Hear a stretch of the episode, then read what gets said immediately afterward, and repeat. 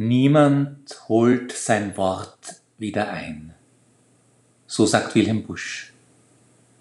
Es stimmt, Worte sind manchmal wie Pfeile, die wir von der Sehne des Bogens loslassen. Sie können verletzen und kränken. Manchmal aber sind Worte auch notwendig, wie ein Schluck erfrischenden Wassers. Sie beleben und lassen uns wieder zu Kräften kommen, Sie bauen uns innerlich auf.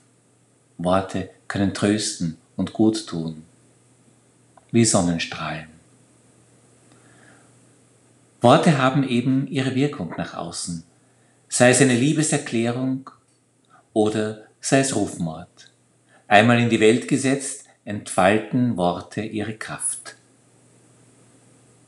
Zugleich wirkt Sprache auch nach innen, Sie bestimmt unsere Wahrnehmung. Sie formt unser Bewusstsein.